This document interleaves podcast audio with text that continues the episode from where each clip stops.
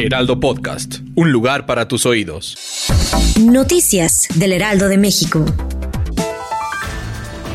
La Fiscalía General de Justicia de la Ciudad de México informó sobre la sentencia que recibieron dos miembros del grupo criminal conocido como la Banda de la Flor o los Peticholet, quienes fueron señalados por el homicidio de Alejandro Martí, hijo del empresario Fernando Martí. Funcionarios detallaron que Noé N. e Israel N. fueron declarados culpables por los delitos de privación ilegal de la libertad y secuestro, ambos agravados. El primero recibió una condena de 131 años, 5 meses y 15 días, mientras que el segundo una de 113 años con 4 meses.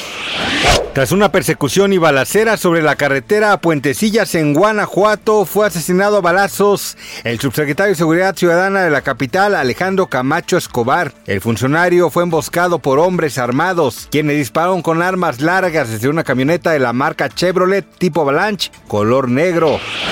Tras los rumores que apuntaban que se encontraba gravemente enferma, la periodista Lolita Ayala reapareció en un concierto con causa, donde aseguró que ya se encuentra mejor, aunque su salud se había deteriorado desde el accidente del helicóptero.